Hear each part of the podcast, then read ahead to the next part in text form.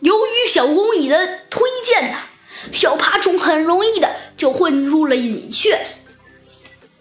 小鸡墩墩问猴子警长怎么办，猴子警长啊却自信心满满的说：“放心，小爬虫会演出一场精彩的闹剧的，耐心等待。”果然，不出猴子警长所料，没过多久啊，蚁穴中大乱，那个小爬虫从蚁穴中逃了出来，他的怀里啊抱着一只沉睡的婴儿，他要抱回去饱餐一顿。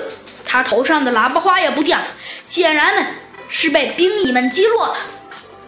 上当的小工蚁和小蚂蚁们呀，从后面追上来，他厉声喝道。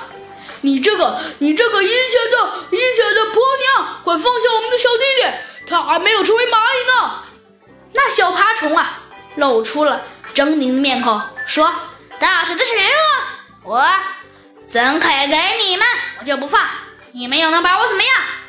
小公蚁大声呵斥小爬虫说：“你这个无赖，只怪我瞎了眼睛，没看清，没看清你的真面目。”小爬虫得意洋洋地说：“世界上只有后悔药不好吃。”小公蚁愤怒地说：“我我我我我我告警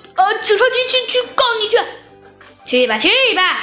那小爬虫振振有词地说：“昨天你们不还是把我押到警察局了吗？结果又怎么样？嘿嘿，猴子警长不还是把我放了吗？”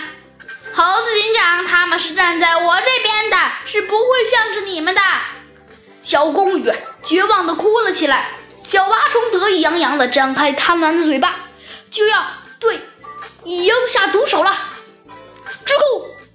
小鸡墩墩啊从草丛里跳了出来，扑向了小爬虫。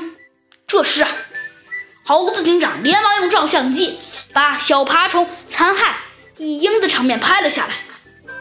小鸡墩墩大叫一声：“称称我的小鸡墩墩乒乓球！”然后一个乒乓球就刚刚好打在了小爬虫的眼睛上。小爬虫惨叫一声，